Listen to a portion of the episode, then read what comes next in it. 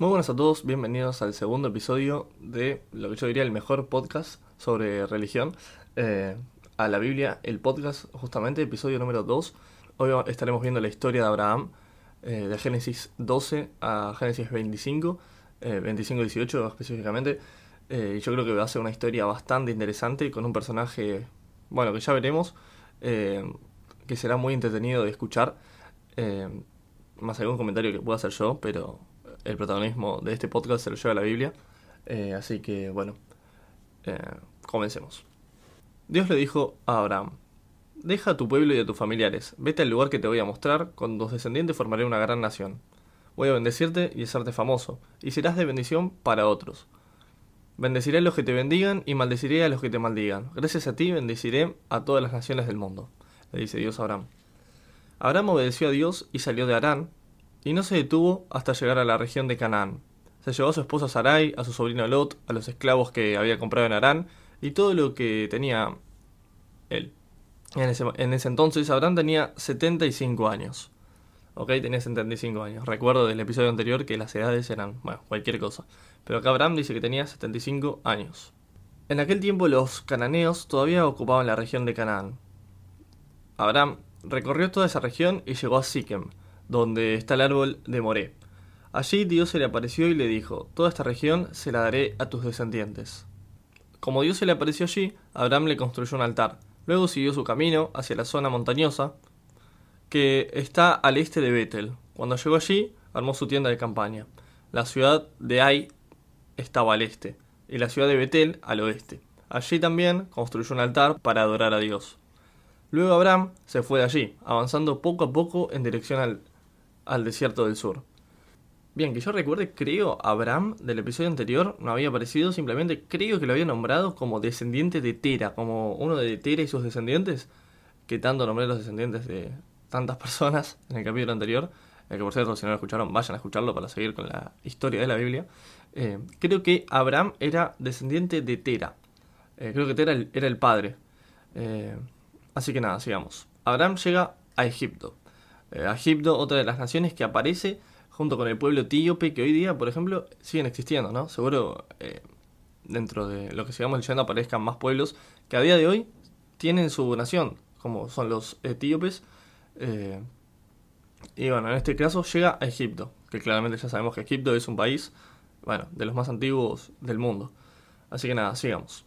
Abraham llega a Egipto. Ya lo dije. En aquel tiempo llegó a faltar comida en toda la región de Canaán. Era tan grave la falta de alimentos que Abraham se fue a vivir a Egipto porque allá sí había alimentos. Cuando ya estaban cerca de Egipto, Abraham le dijo a Sarai, No hay duda de que eres muy hermosa. Cuando los egipcios te vean y sepan que eres mi esposa, a mí me matarán y a ti te dejarán con vida. Por eso cuando te pregunten, diles que eres mi hermana. Así me tratarán bien y mi vida no correrá peligro. Ok. Tan pronto como Abraham llegó a Egipto, los egipcios vieron que Sarai era muy hermosa. Entonces los asistentes del rey fueron a contarle lo hermosa que era. Enseguida el rey ordenó que Sarai fuera llevada a su palacio. A ver, se ve que no había muchas mujeres en el antiguo Egipto, en Egipto, porque ya llega una y se la llevan al rey. ¿Me imagino esa situación? Bien. Para quedar bien con Abraham, el rey le regaló ovejas, vacas, burros, burras, sirvientes, sirvientas y camellos. Todo esto no le agradó a Dios, y por eso mandó graves enfermedades sobre el rey y su familia. De inmediato el rey mandó a llamar a Abraham y le dijo, Mira lo que me has hecho, ¿por qué no me dijiste que era tu esposa? ¿Por qué dijiste que era tu hermana? Imagínate si la hubiera tomado por esposa. Anda, toma a tu mujer y lárgate de aquí. Enseguida el rey dio órdenes a sus soldados de que sacaran a Abraham de Egipto, y ellos y a ellos, perdón, y ellos le expulsaron junto con su esposa y con todo lo que tenía. A ver, fue muy rara la jugada de Abraham, ¿no? No entendí que la esposa se iba a pasar por la hermana, así no lo mataban. estaba totalmente loco Abraham. Bien. Abraham y Lot se separan. Cuando Abraham salió de Egipto, se fue al desierto del sur. Se llevó a su esposa, a su sobrino Lot, su sobrino Lot, y todo lo que tenía. Para entonces Abraham ya era muy rico, pues tenía oro, plata y ganado. Sí, claro, todo lo que le habían regalado el rey de Egipto. Bien, del desierto del sur se fue avanzando poco a poco en dirección de a Betel. Allí había plantado antes su tienda de campaña entre las ciudades de Betel y Ai. Allí también había construido un altar para adorar a Dios. Claro, yo me imagino cómo eran los altares para adorar a Dios. Claramente una cruz no iba a ser, una iglesia. No entiendo que si se hiciera una iglesia porque eh, no creo. Eh, así que era un altar para adorar a Dios, que es lo que era. Bien. Lot también tenía ovejas y vacas y tiendas de campaña. Era tanto lo que Lot y Abraham tenían que ya no podían vivir juntos en la misma región. Además, los cananeos y los fedeseos también vivían allí. Un día hubo un pleito entre los pastores de Abraham y los pastores de Lot, por lo que Abraham le dijo a Lot, Tú y yo no debemos pelearnos, ni tampoco mis pastores y tus pastores, pues somos parientes. Hay tierras para todos. Te ruego que te vayas a otra región. Si te vas a la izquierda, yo miré a la derecha. Si te vas a la derecha, yo miré a la izquierda. Pero debemos separarnos. Lot miró a su alrededor y vio que en el valle del río Jordán nunca faltaba agua. Y es que antes de que Dios destruyera las ciudades de Sodoma y Gomorra, todo ese valle, hasta Zoar, era tan hermoso como el jardín de Edén y tan fértil como la tierra de Egipto. Entonces Lot eligió todo ese valle y se fue hacia el este. Hacia Abraham y Lot se separaron. Abraham se quedó a vivir en la tierra de Canaán, mientras que Lot se fue a vivir en las ciudades del valle del Jordán, cerca de Sodoma. La gente de ese lugar era muy mala, y cometía muchos pecados contra Dios. Después de que Abraham se separó de Lot, Dios le dijo, Abraham, allí donde estés, levanta la vista y mira hacia el norte y hacia el sur, hacia el este y hacia el oeste. Voy a darte toda la tierra que alcances para ver. Para siempre será tuya y de tus descendientes. También voy a hacer que tengas muchos descendientes, y así como nadie puede contar el polvo de la tierra, tampoco nadie podrá contarlos a ellos. Anda, recorre la tierra a lo largo y a lo ancho, porque yo te la estoy regalando. Entonces Abraham levantó su campamento y se fue a vivir a Hebrón, junto al bosque de Mamre. Allí construyó un altar para adorar a Dios. Ok, ya veo, en la época construías altares para adorar a Dios y ya le caías bien a Dios, tipo Dios te hablaba. Y te regalaba tierras, eh. Ojo, porque las tierras eran de Dios, se ve. Tipo, es como que no había país, eran de Dios las tierras. Bien, Abraham rescata a Lot. Por aquellos días hubo guerra entre dos grupos de reyes. En un bando estaban los reyes Amraf, Amrafel de Babilonia, Arioc de Lázar, Kedorlaomer de Elam y Tidal de Goim. Que, a ver, yo los catalogo como los cuatro reyes con los peores nombres de la historia de la humanidad. Así los catalogo yo. Bien, en el otro bando estaban los reyes: Vera de Sodoma, Birsa de Gomorra, Sinab de Adma, Semeber de Seboim y el rey Soar. Ok, el rey Soar. Bien, durante 12 años estos cinco reyes habían sido dominados por Kedorlaomer, pero un año después se rebelaron contra él. Claro, Kedorlaomer del grupo de los cuatro peores reyes con la peor nombre. Bueno, sí, ese grupo. Al año siguiente, Kedorlaomer y los reyes que estaban de su parte salieron a pelear contra aquellos cinco reyes. En Astaroth Karnaim derrotaban a los Rafaitas. En Ham derrotaron a los Usitas. En Sabé Kiritaim derrotaron a los Semitas. En las montañas de Seir derrotaron a los Eroeos. Perdón, a los Oreos. Y los persiguieron hasta el Parán, cerca del desierto. Después de eso regresaban a Cades o a Cades y conquistaron todo el territorio de los amalecitas. En Asesón Tamar vencieron a los amorreos que vivían allí. Ah, ¿Qué eran estos pueblos, en serio? Por su parte, los reyes de Sodoma, Gomorra, Adma, Seboim y Bela fueron al valle del Mar Muerto y allí presentaron batalla contra los reyes de Elam, Goim, Babilonia y Elazar. Lucharon cuatro reyes contra cinco. Pero como ese valle estaba lleno de pozos de brea, cuando los reyes de Sodoma y Gomorra huyeron, fueron a caer dentro de esos pozos. El resto del ejército huyó hacia las montañas. Entonces los cuatro reyes se robaron todas las riquezas y todos los alimentos que había en Sodoma y Gomorra y se marcharon. Y como Lot vivía en Sodoma, también a él se lo llevaron, junto con todo lo que tenía. Lot vivía en, Sodoma. A ver, ustedes conocen ¿no? la historia, de Sodoma y Gomorra, que eran dos ciudades que, bueno, Dios las tuvo que. Básicamente tuvo que hacer como una. Como hizo antes una pequeña inundación en el mundo, bueno no hizo una pequeña inundación, pero básicamente destruyó Sodoma, y Gomorra. Eh, así que nada. Hoy en día ser reyes de Sodoma y Gomorra es un... ¿Es un insulto o es un elogio? Bien, continuemos. En aquel tiempo, Abraham, el hebreo, vivía junto al bosque de un hombre llamado Manre. Este hombre era, morreo y tenía dos hermanos, Escol y Aner. Los tres eran amigos de Abraham. Cuando uno de los que había, habían perdón, escapado de, de la batalla vino y le contó a Abraham que, su sobrino se había, que a su sobrino se lo habían llevado prisionero, Abraham juntó a todos sus sirvientes capaces de luchar, que eran 318 hombres. Ah, eran bastantes, ¿eh? Y con ellos persiguió a los cuatro reyes, a los cuatro reyes hasta Dan. Al caer la noche, Abraham dividió a sus hombres y atacó por sorpresa a los cuatro reyes. Los derrotó y los persiguió hasta Obá, ciudad que está al norte de Damasco. Así liberó a Lot, a las mujeres y a su gente y recuperó todas las riquezas y pertenencias de su sobrino. Cuando Abraham volvía de haber derrotado a Kedorlaomer, al fin con ese nombre, y a sus reyes amigos, el rey de Sodoma salió a su encuentro en el Valle del Rey.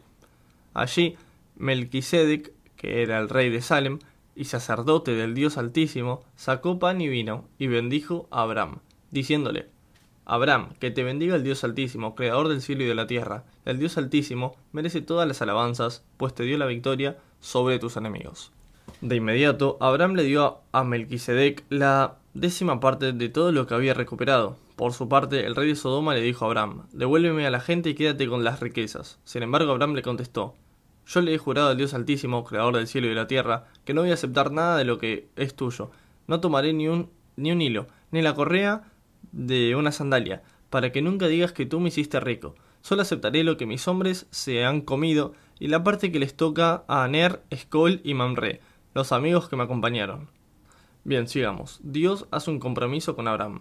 Después de esto, Dios se le apareció a Abraham en una visión y le dijo, Abraham, no tengas miedo, yo soy quien te protege, voy a darte muchas riquezas. Dios y Rey mío, ¿y para qué me vas a dar tantas riquezas si no tengo hijos? Cuando me muera, ese extranjero que tengo por esclavo va a quedarse con todo lo que es mío. Pero Dios le aseguró, tu heredero será un hijo tuyo, y no tu esclavo Eliezer. Luego lo llevó afuera y le dijo, Mira el cielo y sus muchas estrellas, ¿verdad que no puedes contarla? contarlas? Perdón pues tampoco será posible contar a tus descendientes. Abraham confió en la promesa de Dios, y por eso Dios lo aceptó y le dijo, Yo soy tu Dios y tú eres mío, porque confías en mí. Yo te saqué de Ur de los Caldeos para entregarte esta tierra. Abraham le respondió, Dios y Rey mío, ¿cómo puedo estar seguro de que me la darás? Entonces Dios le dijo, para cerrar el trato, trae una vaca, una cabra y un carnero, de tres años cada uno, y trae también una paloma y una tortolita. Yo a este punto de soy Abraham ya creo que Dios me está tomando de tonto y que, bueno, no me va a dar ningún hijo, ¿no? Porque recordemos que Abraham tenía ya más de 75 años, o sea, era bastante grande, una persona bastante grande, y Dios le decía que iba a tener tantos descendientes que no los iba a poder contar. Eh, pero bueno, para mí le dijo esto porque Abraham no sabía los números, o sea, no sabía contar, pues no tiene sentido. pero bueno, sigamos. Bien, Abraham le llevó a Dios todos estos animales y los partió por la mitad, pero las aves las dejó enteras. Por alguna razón. Los buitres se lanzaban sobre los cadáveres, pero Abraham los espantaba. Cuando el sol comenzaba a ocultarse, Abraham sintió mucho sueño y se vio rodeado de una gran oscuridad. Eso le dio mucho miedo, pero Dios le, dijo, Quiero que sepas que tus descendientes irán a vivir a un país extranjero. Allí los harán trabajar como esclavos y los maltratarán durante 400 años.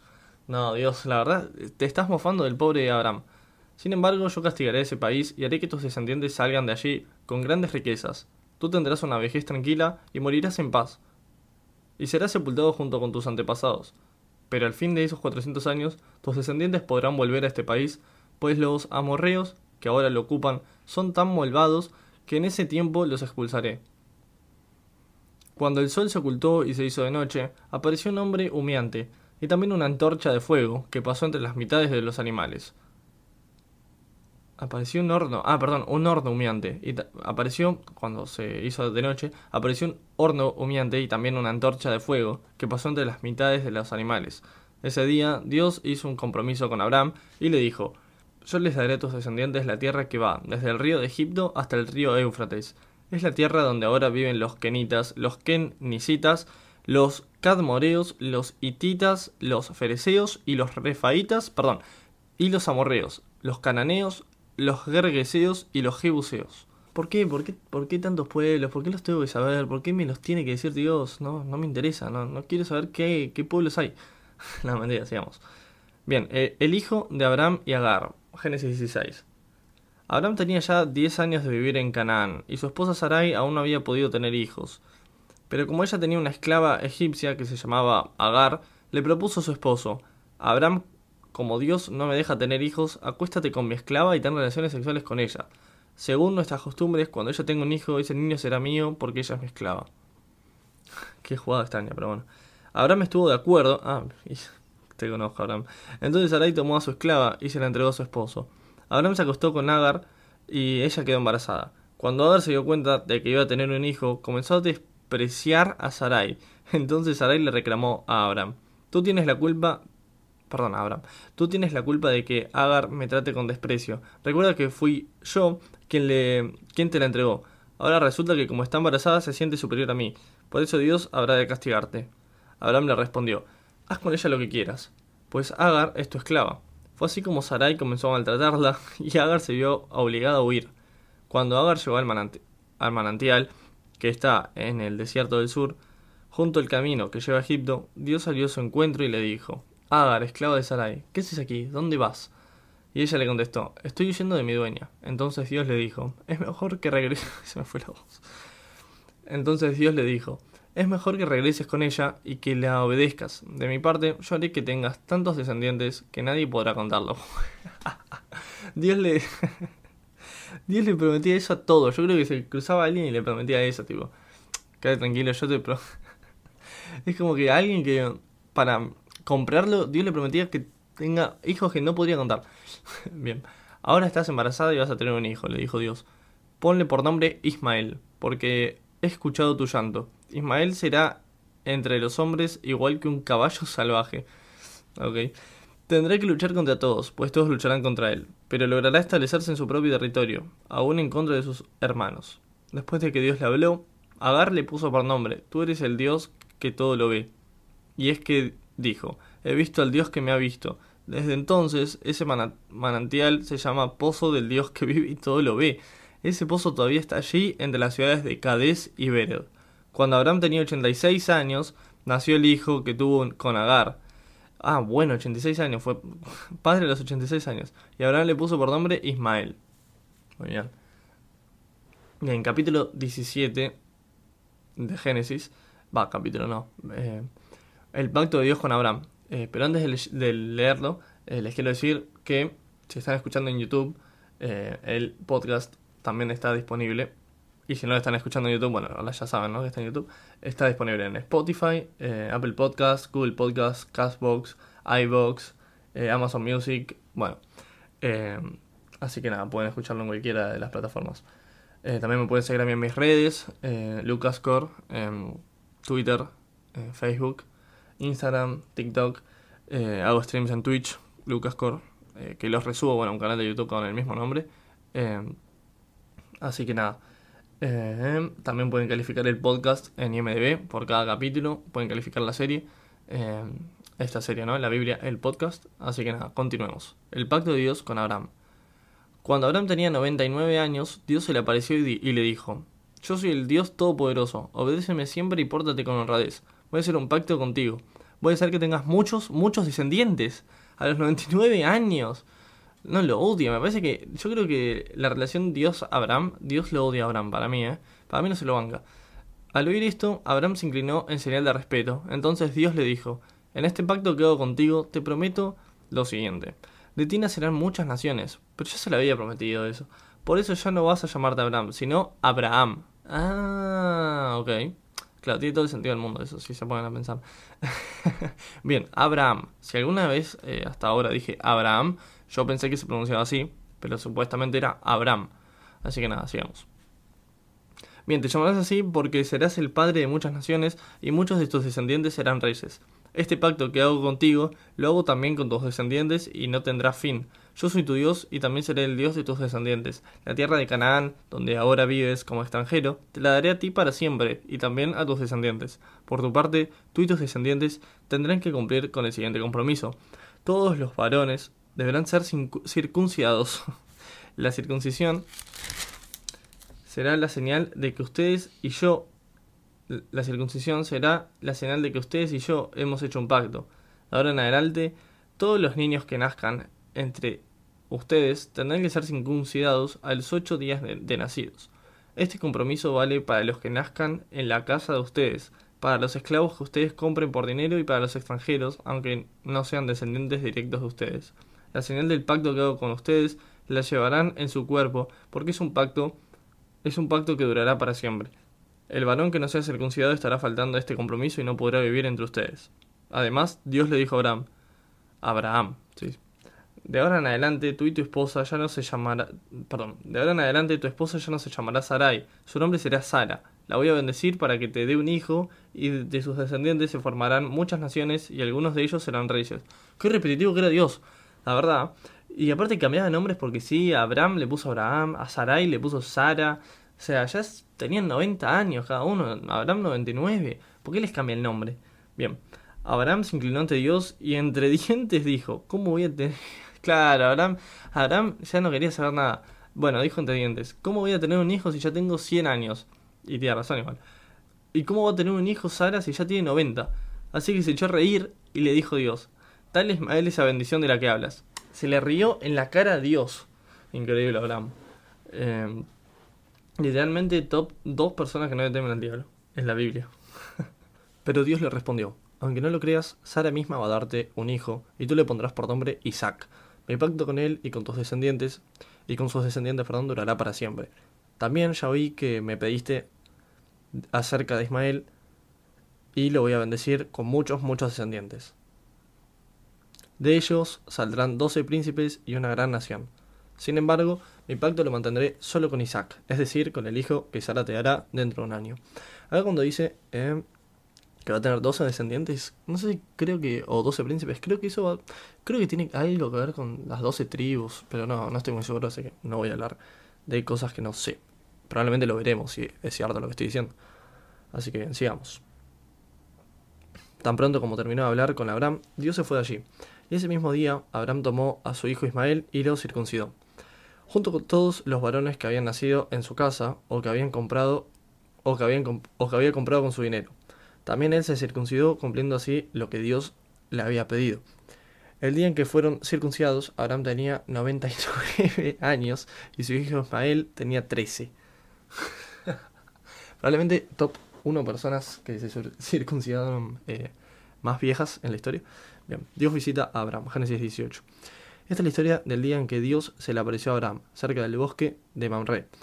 Ese día hacía tanto calor que Abraham estaba sentado a la entrada de su tienda de campaña. De pronto levantó la vista y vio tres hombres cerca de donde él estaba. Enseguida corrió a su encuentro y se inclinó ante ellos en señal de respeto y les dijo Señores, estoy para servirles. Si creen que me merezco su visita, no se vayan. Quédense aquí un rato. Voy a ordenar que traigan un poco de agua para que se laven los pies y puedan descansar bajo este árbol. Voy a traerles también un poco de pan para que recobren las fuerzas y puedan seguir su camino. Esta es su casa y estoy para servirles. Los tres visitantes le contestaron, Está muy bien, haz todo lo que, me dijiste. Abraham entró corriendo a la tienda donde estaba Sara y le dijo, date prisa, toma unos 20 kilos de la mejor harina y ponte a hacer pan. Luego fue al corral, como el más tomó, perdón, el más gordo de sus terneros y se lo dio un sirviente para que lo preparara enseguida. Además del ternero, Abraham les ofreció a sus invitados mantequilla y leche. Mientras ellos comían, Abraham se quedó de pie bajo un árbol, atento para servirles. Los visitantes le preguntaron, ¿Y dónde está tu esposa? Abraham les respondió, Está dentro de la tienda. Uno de ellos le dijo, El año que viene volveré a visitarte, y para entonces tu esposa ya será madre de un hijo. ¿Pero quién eran estos? Los tres reyes magos, no entiendo. Sara estaba a la entrada de la tienda, detrás de Abraham, escuchando lo que decían. Abraham y Sara ya eran muy ancianos, y Sara no estaba ya en edad de tener hijos. Así que ella se rió y dijo entre dientes, eso sería muy bonito, pero mi esposo y yo estábamos muy viejos para tener un hijo. Y sí. Entonces Dios le dijo a Abraham, ¿de qué se ríe Sara? ¿Acaso no cree que pueda ser madre a pesar de su edad? ¿Hay algo que yo no pueda hacer? ¿Hay algo que yo no pueda hacer? Se pregunta Dios. El año que viene, por estos días, volveré a visitarte y para entonces ya Sara ya será madre.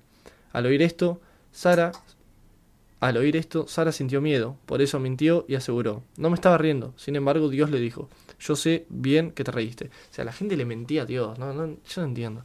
Bueno, Abraham ruega por Sodoma. Bien, los visitantes se levantaron para seguir su camino a la ciudad de Sodoma. A, ah, los habitantes que había tenido Abraham en su casa. Abraham los acompañó por un rato para despedirlos. Pero Dios pensó, no puedo ocultarle a Abraham lo que voy a hacer, porque sus descendientes formarán una nación grande y poderosa. Por medio de ellos, todas las naciones de la tierra van a ser bendecidas.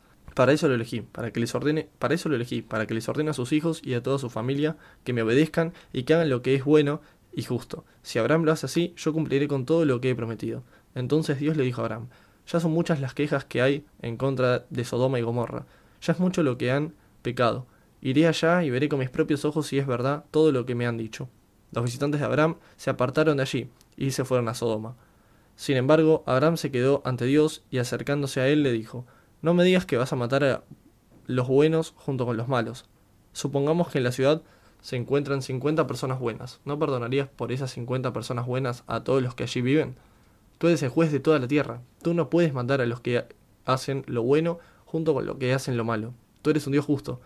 Y Dios le contestó, Si encuentro en Sodoma 50 personas buenas, por ellas perdonaré a toda la ciudad. Pero Abraham volvió a decir, Dios mío, perdona mi atrevimiento a hablar contigo, pues ante ti no soy nada. Pero ¿qué pasará si en toda la ciudad solo hay 45 personas buenas? ¿Destruirás de todos modos la ciudad? Dios respondió, si encuentro esas 45 personas no la destruiré. Una vez más, Abraham dijo, ¿y qué tal si solo encuentras 40? Dios le aseguró, por esos 40 no destruiré la ciudad. Por esos 40 no destruiré la ciudad. Pero Abraham insistió, Dios mío, no te enojes conmigo si sigo hablando. Pero, ¿qué pasará si no hay más de que 30 personas buenas? Y Dios le dijo, si encuentro esas 30 personas, no destruiré la ciudad. Renegociable era. Bueno, Abraham volvió a insistir. Dios mío, realmente soy muy atrevido, pero si solo se encuentran 20, Dios respondió, hasta por esos 20 no la destruiré. De nuevo dijo Abraham, yo te ruego, Dios mío, que no te enojes conmigo, pero solo insistiré una vez más. ¿Y qué tal si solo se encuentran 10? Y Dios le aseguró, por esos 10 no destruiré la ciudad. Bueno, empezó en 50 y bajó 10. Luego de hablar con Abraham, luego de hablar con Abraham, Dios se fue de allí. Abraham, por su parte, regresó a su tienda de campaña. Un negociador de primeras. ¿Cómo es? Bueno, Génesis 19. Dios destruye Sodoma y Gomorra. Spoilers. Eh, al caer la tarde, dos de los ángeles llegaron a Sodoma. Lot estaba sentado en la entrada de la ciudad, y en cuanto los vio, se levantó para saludarlos. Sin levantar la vista, se inclinó ante ellos en señal de respeto y les dijo, Señores, estoy para servirles. Yo les ruego que vengan a mi casa. Allí podrán bañarse y pasar eh, la noche. Mañana podrán seguir su camino. Sin embargo, ellos le dijeron, se lo agradecemos, pero vamos a pasar la noche en la calle. Lot siguió insistiendo hasta que los ángeles aceptaron quedarse en su casa. Una vez allí, Lot hizo pan y les dio de cenar, y los ángeles comieron. Ya estaban por acostarse cuando llegaron todos los hombres de la ciudad, los jóvenes y los viejos, y rodearon la casa, gritando con todas sus fuerzas, decían, Lot, ¿dónde están los hombres que esta noche llegaron a tu casa? Sácalos, queremos tener relaciones sexuales con ellos. No, ¿qué estoy leyendo? perdón, perdón, perdón. Lot salió para hablar con ellos, pero al salir cerró la puerta. Allí, allí fuera, perdón, allá afuera les dijo, amigos míos, no hagan algo tan malo. Yo tengo dos hijas solteras que nunca han tenido relaciones sexuales. Las voy a sacar y ustedes pueden hacer con ellas lo que quieran. No, no, no puede ser. El peor padre. Pero a mis invitados no les hagan nada, pues están bajo mi protección. Y, sus hijas no. invitados que no conocía sí, pero sus hijas no. Bien. Ay, qué desastre. Bueno, ellos le respondieron. La multitud que quería tener relaciones sexuales. les respondieron. Perdón, le respondieron a Lot. Quítate de ahí. ¿Tú quién eres para decirnos lo que debemos hacer? Ni siquiera eres de los nuestros, pues ahora te vas, te va a ir peor que a ellos. Y a empujones quitaron a Lot de en medio, con la intención de echar abajo la puerta. Sin embargo, desde adentro los ángeles estiraron el brazo, metieron a Lot en la casa y cerraron la puerta. Luego, a todos los que estaban afuera los dejaron ciegos para que no pudieran entrar. Después de eso, los dos ángeles le dijeron a Lot, si tienes en la ciudad otros hijos o hijas, yernos o familiares, sácalos de aquí, porque vamos a destruir este lugar. Son tantas las quejas que hay contra la gente de esta ciudad que Dios nos ha enviado a destruirla. ¿Ok? Los ángeles, los agentes de Dios, eh, vinieron a destruir una ciudad. Me recuerdo una serie muy buena que vi que se llama Good Omens de Amazon Prime. Muy buena serie. Eh, bien, sigamos. Lot salió de la casa para hablar con los novios de sus hijas y les dijo, apúrense. Ah, encima de las hijas tenían novio, ok. Apúrense, salgan de la ciudad porque Dios está a punto de destruirla. Sus futuros llamados pensaron que Lot estaba bromeando, pero al parecer los ángeles insistieron. Lot, date prisa, llévate de aquí a tu esposa y a tus dos hijas, de lo contrario será, serás destruido junto con la ciudad. Y como Lot no se apuraba, los ángeles lo agarraron de la mano y también a su esposa y a sus hijas, y lo sacaron de la ciudad. Lo pusieron a salvo porque Dios les tuvo compasión. Tan pronto como los sacaron, uno de los ángeles dijo, si quieren sálvense, corran. Eh, no miren hacia atrás, ni se no miren hacia atrás ni se detengan en el valle. Huyan a las montañas y pónganse a salvo. De lo contrario serán destruidos. Pero Lot le contestó, No, señor, de ninguna manera. Aunque soy muy humilde, usted ha sido muy bueno conmigo, pues tuvo compasión de mí y me salvó la vida. Pero yo no puedo ir de a las montañas, porque este desastre me alcanzaría y moriré. Mire, aquí, mire, aquí cerca hay una ciudad pequeña. Si echo a correr, podré llegar a ella y ponerme a salvo. ¿Verdad que es muy pequeña? Y aquel ángel le contestó, Está bien, voy a cumplir tus deseos, no destruir la ciudad de la que hablas, pero vete enseguida, porque no podré hacer nada hasta que llegues allá. Por eso la ciudad se llama Suar, que quiere decir pequeña. Claro, en idioma bíblico. Lot llegó a Suar cuando el sol comenzaba a salir. En ese momento Dios hizo caer del cielo una lluvia de azufre encendido sobre Sodoma y Gomorra. Ok, Sodoma y Gomorra desapareció por una lluvia de azufre. Así fue como Dios acabó con las ciudades del valle y sus habitantes, y también destruyó toda la vegetación. Pero la esposa de Lot miró hacia atrás y quedó convertida en estatua de sal. No, qué forma más extraña e inesperada de morir. en fin. Al día siguiente, Abraham se levantó muy temprano y regresó a donde había estado hablando con Dios. Echó una mirada hacia Sodoma y Gomorra y hacia todo el valle, y vio que el suelo se levantaba, desde el suelo se levantaba mucho humo, como si como si hubiera una gran hoguera. Fue así como Dios destruyó las ciudades del valle, pero se acordó de Abraham y salvó a Lot de la terrible destrucción que acabó con esas ciudades. Lot y sus hijas. Sin embargo, Lot y sus dos hijas tuvieron miedo de quedarse a vivir en Soar. Por eso se fueron de allí y se quedaron a vivir en una cueva. Un día, la hija mayor le dijo a su hermana menor, Nuestro padre ya está muy anciano, y no hay por aquí ningún hombre con el que podamos casarnos para tener hijos. Vamos a emborrachar a nuestro padre, así nos acostaremos luego con él y tendremos hijos suyos, no. No es un montonazo lo que acabo de leer. No, a ver, para que entiendan, mi reacción es en directo, o sea, yo no leí esto, o creo que hasta acá leí, pero bueno, eh, muy, poco más, claramente no me lo acuerdo que lo haya leído, y es como, ¿qué estoy leyendo? o sea, ¿qué? Bien, eh, sigamos, aunque no quiero. Esa misma noche lo emborracharon, no puede ser. Y la hija mayor tuvo relaciones sexuales con él. ¿Por qué? Pero Lot no se dio cuenta cuando ella se acostó, ni tampoco cuando se levantó. Al día siguiente la hija mayor le dijo a la menor, anoche me acosté con nuestro padre. No, no, en serio, no quiero leer esto. Me da náuseas. Vamos a emborracharlo de nuevo para que tengas relaciones sexuales con él. Así las dos tendremos hijos suyos. ¿Qué? O sea, entiendo que esto sea un relato muy viejo, pero me están dando ganas de vomitar. Eh, ok, esa noche, después de emborracharlo, la hija menor eh, fue y se acostó con él. Pero Lot no se dio cuenta cuando ella se acostó ni tampoco cuando se levantó. Así fue como ellas quedaron embarazadas por parte de su padre. ¿Eh? Cuando la hija mayor tuvo su hijo, le puso por nombre Moab, y de él descendieron los moabitas de hoy. Pobre los moabitas.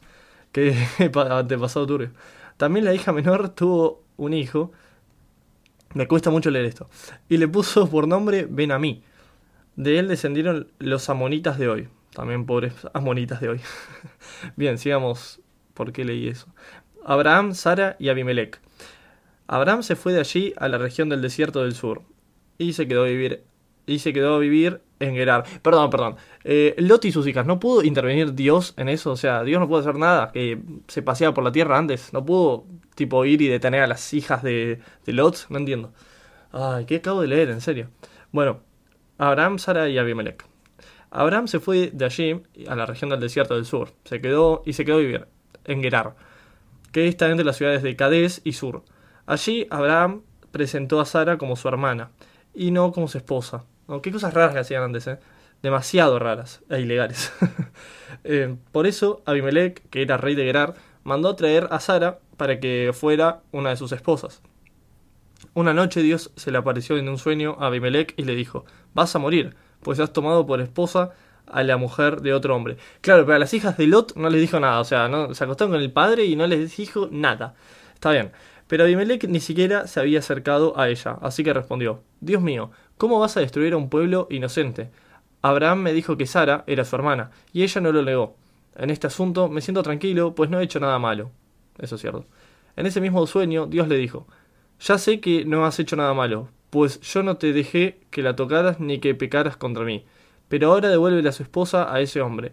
Él es profeta y va a orar por ti para que vivas. Si no se la devuelves, te aseguro que tú y, y los tuyos morirán. Al día siguiente y muy temprano, Abimelech mandó que todos sus asistentes se presentaran ante él. En cuanto Abimelech les contó lo sucedido, ellos sintieron mucho miedo. Entonces Abimelech llamó a Abraham y, les y le dijo, ¿Por qué nos has hecho esto? ¿Qué te hice para que echaras sobre mí y sobre mi reino una culpa tan grande? Lo que me has hecho no se le hace a nadie. ¿Por qué lo hiciste? ¿En qué estabas pensando? Y, Abraham le respondió, es que pensé que aquí nadie adora a mi Dios, y que me matarían para quitarme a mi esposa. La verdad es que ella, la verdad es que ella es mi hermana, y me dejaron casarme con ella porque es hija de mi padre. No, no, no, que estoy leyendo. Pero no hija de mi madre, o sea, hermanastra. O sea, la stepsister. eh, cuando Dios me pidió abandonar mi tierra, yo le pedí que, donde quiera que fuera, que fuéramos, eh, dijera que era mi hermana. Abimelech tomó ovejas, vacas, esclavas, esclavos y se los dio a Abraham. También le devolvió a su esposa y le dijo, Ahí está mi país para que escojas el lugar donde quieras vivir. A Sara le dijo, le estoy entregando a tu hermano mil monedas de plata. Con este pago probaremos que tú no has hecho nada malo. Nadie podrá hablar mal de ti. Entonces Abraham le pidió a Dios que sanara a Abimelech y Dios lo hizo. Además, Dios permitió que la esposa y las esclavas de Abimelech pudieran volver a tener hijos, pues por causa de Sara, Dios no dejaba que los tuvieran. Ok. El nacimiento de Isaac. Génesis 21. Tal como Dios se lo había prometido, Sara quedó embarazada y en la fecha eh, señalada tuvo un hijo de Abraham, quien ya era muy anciano. Abraham le puso por nombre Isaac y lo circuncidó a los ocho días de nacido, cumpliendo así con el mandato de Dios. Cuando nació Isaac, nombre que quiere decir se ríe, Abraham tenía cien años. Sara entonces dijo, Dios me ha hecho reír, y todo lo que sepa se reirá conmigo. Abraham jamás hubiera imaginado que siendo ya viejo yo tendría un hijo suyo. Claro, porque Sara no, es medio que lo tomaba como de chiste cuando Dios le decía a Abraham que iba a tener un hijo cuando sea viejo. O sea, en un año le había dicho y sería muy viejo ya. Eh, Isaac fue creciendo y el día en que Sara dejó de amamantarlo, Abraham hizo una gran fiesta. Bien, Abraham despide a Agar y a su hijo. Génesis 21, 9. Eh, eh, eh, bueno, cierto día Sara vio que el hijo de Agar y Abraham se burlaba de Isaac. Entonces fue a decirle a Abraham, echa de aquí a esa esclava y a su hijo. Él no tiene derecho a compartir la herencia con tu hijo Isaac. Esto no le agradó nada a Abraham, pues se trataba de un hijo suyo. Pero Dios le dijo, no te preocupes por el niño ni por la esclava. Haz todo lo que, lo que Sara te pida, pues tu descendencia vendrá por medio de Isaac. Pero también, con los descendientes del hijo de tu esclava, haré una gran nación, pues él es hijo tuyo. Al día siguiente, muy temprano, Abraham tomó, pan y se lo dio a Agar.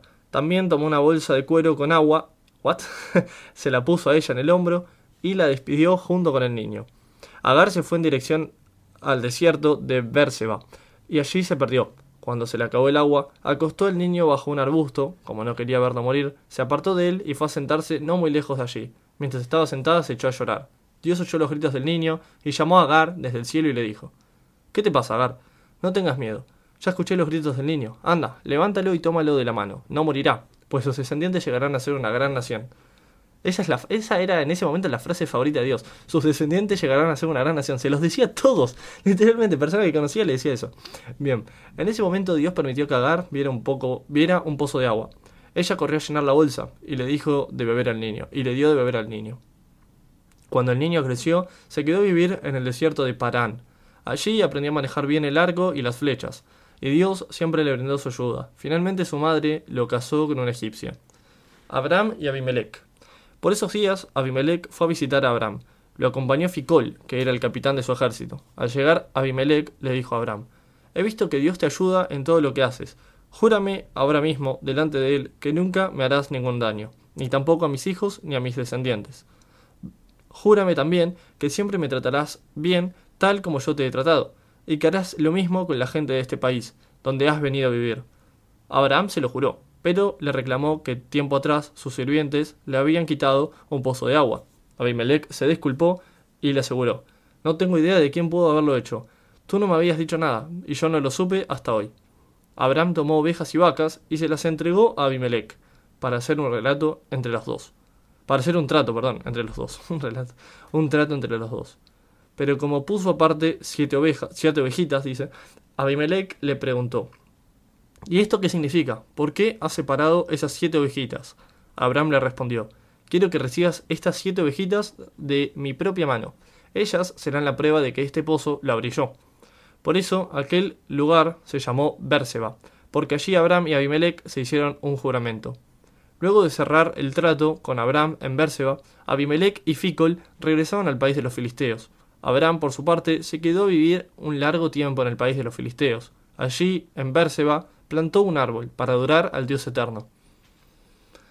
Abraham obedece a Dios. Génesis 22. Algún, algunos años después, Dios quiso ver si Abraham le obedecía, así que lo llamó y le dijo, Abraham, quiero que me ofrezcas como sacrificio a Isaac, tu único hijo, a quien tanto amas. Llévalo a la región de Moria, al cerro que te voy a enseñar. A la mañana siguiente, Abraham madrugó y cortó leña suficiente para hacer un gran fuego. Preparó su burro y se puso en camino al lugar que Dios le había señalado. Iba acompañado de su hijo Isaac y dos de sus sirvientes. El tercer día, Abraham le dijo a sus sirvientes, quédense aquí con el burro, mientras mi hijo y yo vamos hasta aquel cerro que se ve allá a lo lejos. Allí adoraremos a Dios. Ah, un mentiroso Abraham, él lo iba a matar. Y luego regresaremos con ustedes. Abraham tomó la leña y se la, y se la puso Isaac sobre el hombro. Luego tomó el fuego y el cuchillo y los dos juntos se pusieron en marcha. Pero Isaac le dijo a Abraham, Padre mío, tenemos fuego y leña, pero ¿dónde está el cordero que vamos a ofrecerle a Dios? Abraham le respondió, ¿tú eres el cordero, hijo? No, Abraham le respondió, ya Dios se encargará de darnos el cordero, hijo mío. No tenía sentido, era el peor mentiroso. En fin, y así siguieron juntos su camino. Cuando llegaron al lugar señalado por Dios, Abraham construyó un altar y sobre él preparó la leña para el fuego. Luego ató a su hijo Isaac y lo puso sobre el altar. Ya tenía el cuchillo en la mano y estaba a punto de matar a su hijo, cuando oyó que Dios lo llamaba desde el cielo. Abraham respondió y Dios le dijo, No le hagas daño al niño, estoy convencido de que me obedeces, pues no te negaste a ofrecerme en sacrificio a tu único hijo. Qué pedido que le hacía Dios, eh, mamá. Bueno, en este mismo instante, Abraham vio un, vio un carnero que tenía los cuernos trabados entre las ramas de un arbusto. Entonces tomó el carnero y se lo ofreció a Dios en lugar de su hijo. Por eso Abraham llamó a ese lugar, llamó a ese lugar, Dios dará lo necesario. Qué mal nombre. De allí viene el dicho que hasta hoy se escucha, a ver, en su montaña Dios da lo necesario. Okay. Por segunda vez Dios llamó a Abraham desde el cielo y le dijo, por no haberme negado tu único hijo, yo prometo bendecirte. Haré que tus descendientes sean tan numerosos como las estrellas del cielo, y como la arena del mar, que no se puede contar. Tus descendientes atacarán las ciudades de sus enemigos y las conquistarán. Yo te juro que todos los pueblos de la tierra recibirán mis bendiciones por medio de tu descendencia, porque tú me obedeciste. Después de esto, Abraham volvió a donde estaban sus sirvientes y juntos regresaban a Bérseba, donde vivían. Los hijos de Nahor. Algún tiempo después, alguien fue a decirle a Abraham, tu cuñada Milcá y tu hermano Nahor ya tienen ocho hijos. Estos son los nombres: Uz, Bus, Kemuel, Kesed, Azó, Pildas, Idlaf y Betuel. Uz fue el primero de todos, Kemuel fue el padre de Aram y Betuel fue el padre de Rebeca. Además, Nahor tuvo cuatro hijos con Romá, su segunda esposa: Teba, Gam, Taaz y Maacá. Datos. en fin. Muerte de Sara. Sara llegó a vivir 127 años. O bueno, no es que no iban a vivir más de, de 120 años, les dijo Dios.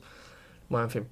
Y murió en la ciudad de Hebrón, que está en la región de Canaán. Después de que Abraham lloró su muerte, fue a hablar con los hititas que vivían allí y les dijo, aunque no soy más que un extranjero que ha venido a vivir entre ustedes, véndanme algún terreno en donde pueda enterrar a mi esposa.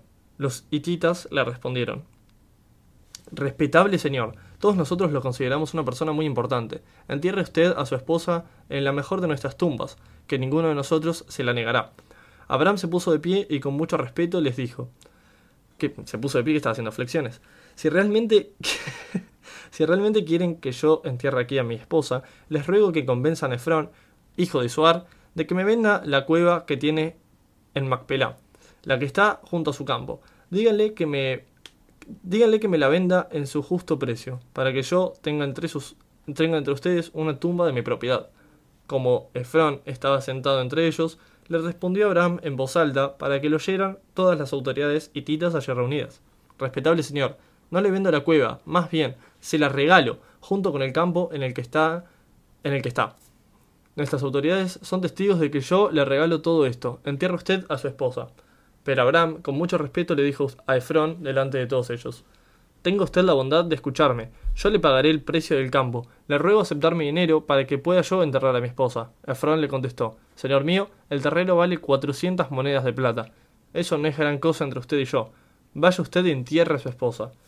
Este precio le pareció bien a Abraham y le pagó a Efrón las cuatrocientas monedas de plata, siguiendo las reglas de, la, de los comerciantes. Así fue, así fue como el campo y la cueva pasaron a ser propiedad legal de Abraham, junto con todos los árboles que había en el campo. De eso fueron testigos todas las autoridades hititas. Una vez cerrado el trato, Abraham enterró a Sara en esa cueva, la cual está en Hebrón, frente al bosque de Mamre, en la región de Canaán. Isaac y Rebeca, Génesis 24 para el que quiera saber. Eh, creo que este capítulo termina en Génesis 25, así que ya no queda muy poco. Perdón, así que ya queda muy poco. Eh, bien, Abraham ya era muy anciano, y Dios lo había bendecido en todo. Un día Abraham le dijo a su, mayordomo, Pon tu mano debajo de mi pierna, porque me vas a hacer un juramento. Aunque vivo entre los cananeos, me vas a jurar por el Dios del cielo y de la tierra que no casarás a mi hijo Isaac con ninguna mujer de Canaán más bien, ve a mi tierra y busca entre mis familiares una esposa para él.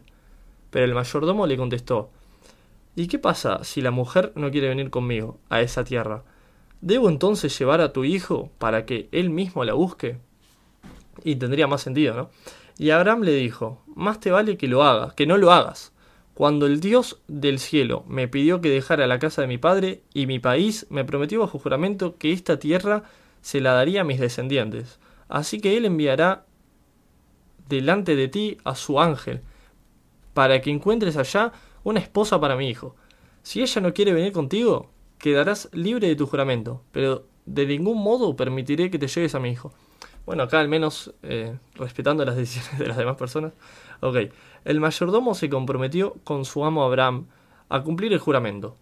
Y luego de tomar diez camellos, y lo mejor que tenía su amo, se puso en marcha hacia el pueblo de Nahor, que está en Mesopotamia. Caía la tarde cuando el mayordomo hizo descansar a los camellos cerca del pozo, que está fuera del pueblo. A esa hora las mujeres salían a sacar agua del pozo. Allí el, mayordomo oró así. Dios de mi amo Abraham, te ruego que seas bueno con mi amo. Haz que hoy me vaya bien. Mírame aquí, junto a este pozo.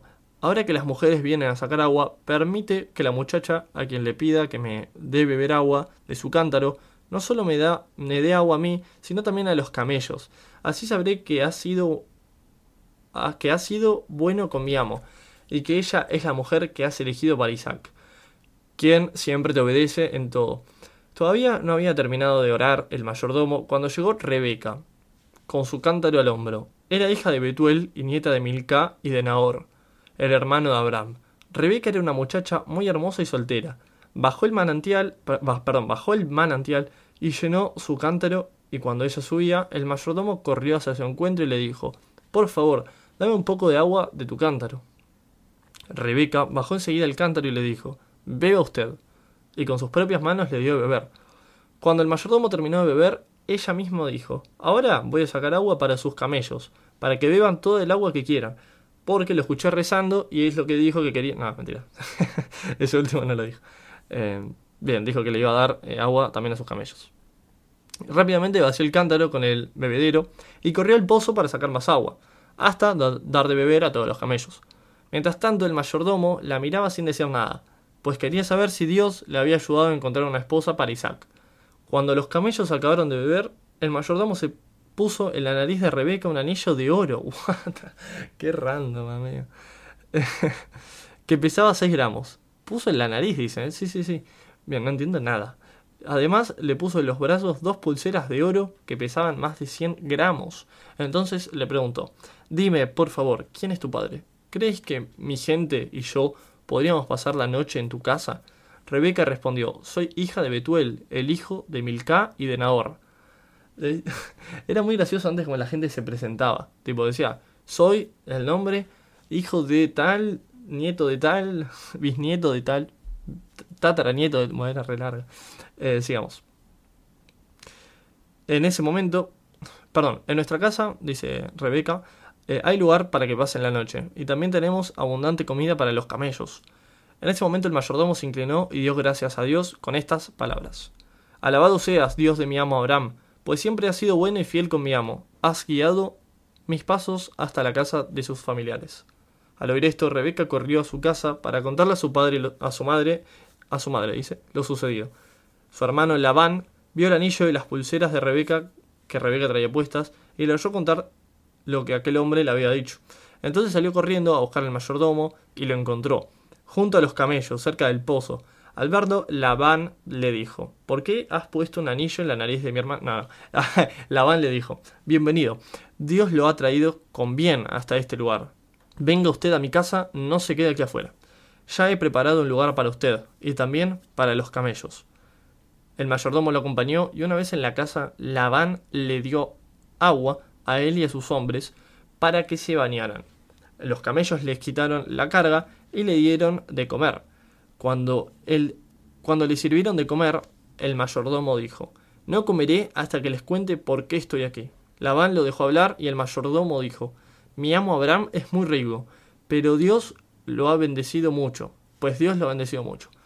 Le ha dado ovejas, ganado, plata, oro, sirvientes, sirvientas, camellos y burros.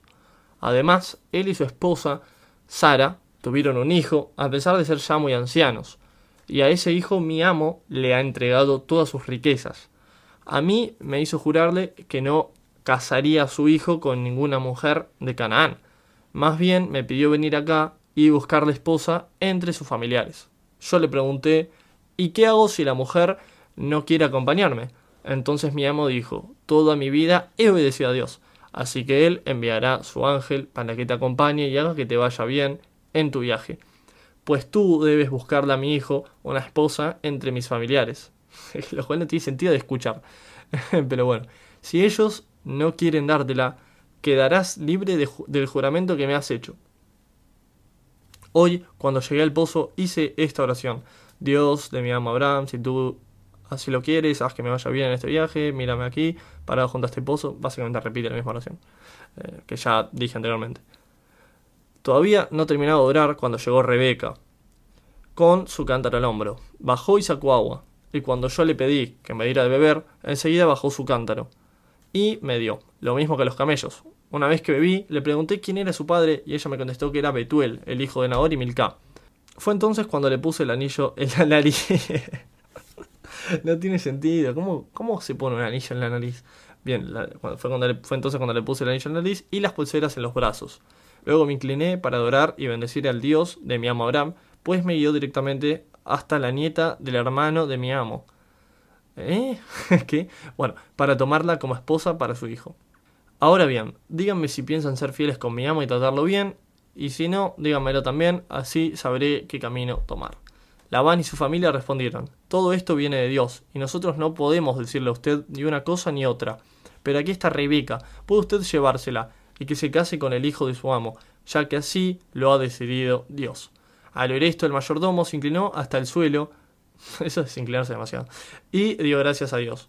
Luego sacó joyas de oro y plata y vestidos y se los dio a Rebeca. A su hermano y a su madre también les dio valiosos regalos. Después de eso, él y sus hombres comieron y bebieron y pasaron la noche allí. A la mañana siguiente, cuando se levantaron, el mayordomo pidió permiso para volver a la casa de su amo, pero el hermano y la madre de Rebeca respondieron, deje usted que la muchacha se quede con nosotros unos días más y entonces podrá irse. Pero el mayordomo les rogó, no me detengan más, ya Dios me ha dado éxito en mi viaje, así que déjeme volver a la casa de mi amo. Ellos llamaron a Rebeca y le preguntaron, ¿quieres irte con este hombre desconocido. No, ¿qué decirte con este hombre? Como Rebeca respondió que sí, la dejaron ir junto con la mujer que la había cuidado desde niña. El mayordomo y sus hombres, el mayordomo, perdón, y sus hombres. Su familia la despidió con esta bendición. Querida hermana nuestra, deseamos que llegues a tener miles y miles de descendientes. Creo que eso es mucho, pero bueno. Y que ellos lleguen a conquistar las ciudades de sus enemigos. ¿Qué era esa bendición? Entonces se levantó Rebeca junto con sus sirvientes, junto con sus sirvientas, perdón, eh, y montando en los camellos se fueron siguiendo al mayordomo. Así fue como él se llevó a Rebeca.